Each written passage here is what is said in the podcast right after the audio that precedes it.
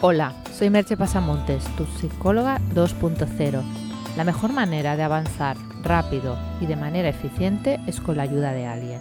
Contrata mis servicios de psicoterapia y coaching online o presencial en www.merchepasamontes.com. El podcast de hoy lleva por título ¿Conoces las trampas de la mente?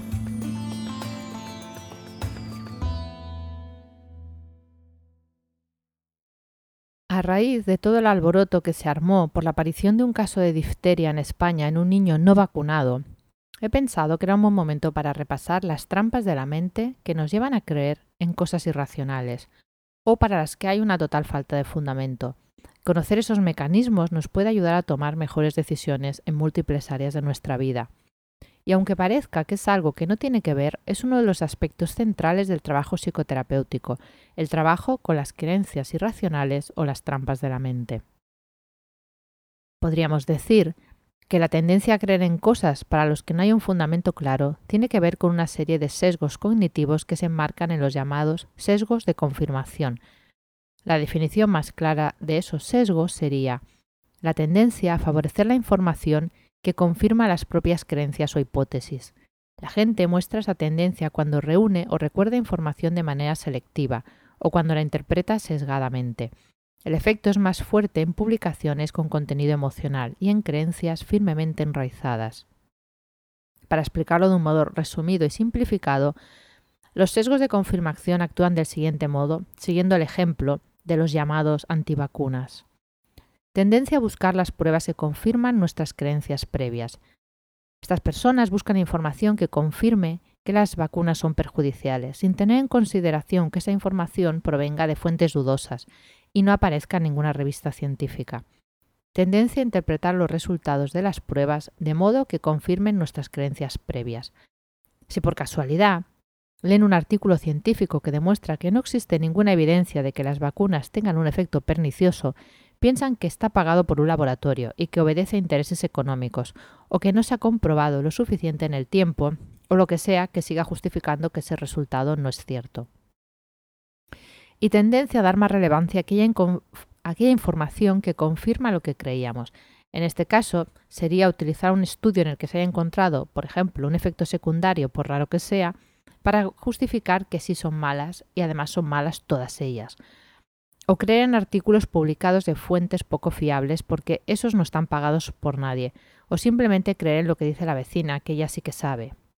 Como dijo Francis Bacon, el entendimiento humano, una vez que ha adoptado una opinión, dibuja todo lo demás para apoyar y mostrar conformidad con ella. Y pese a haber un gran número de ejemplos y de peso que muestran lo contrario, los ignora o desprecia, prescinde de ellos o los rechaza. Todos estos sesgos podrían explicarse con más detalle, con estudios que avalan que existen y cómo operan en la mente humana, pero creo que con lo explicado, de un modo resumido, se entiende perfectamente cómo funcionan en nuestra mente. Como dijeron Lee Cross y Craig Anderson, las creencias pueden sobrevivir o potentes, a potentes desafíos lógicos o empíricos. Pueden sobrevivir e incluso salir reforzadas por las pruebas que la mayoría de observadores sin compromiso considerarían debilitadoras lógicas de tales creencias.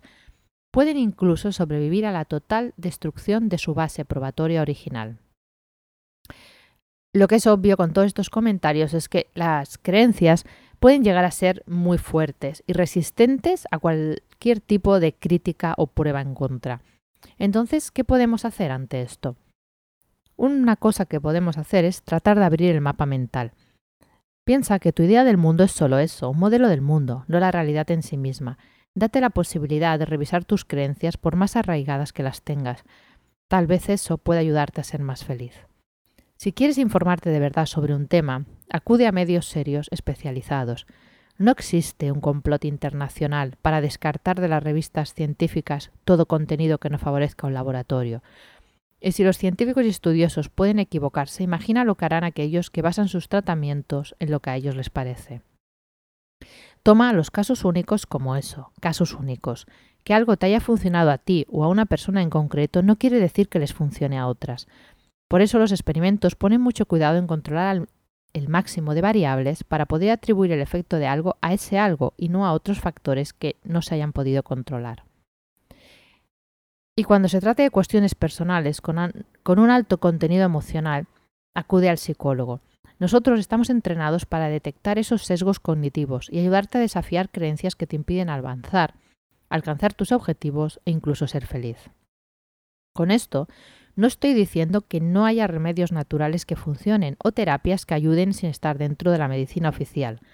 A veces el primer paso de una terapia o remedio es estar fuera de lo establecido, para luego ir teniendo pruebas que avalen su eficacia.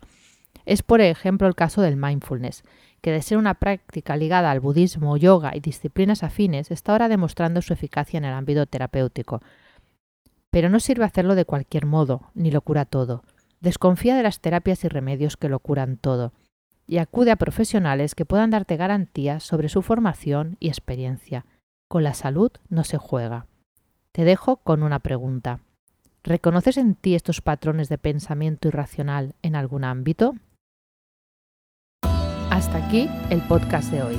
Puedes encontrar más información sobre el hablado en el podcast y sobre mis servicios profesionales de psicoterapia y coaching, online o presencial, en www.merchepasamontes.com. Te espero en el próximo podcast. Bye bye.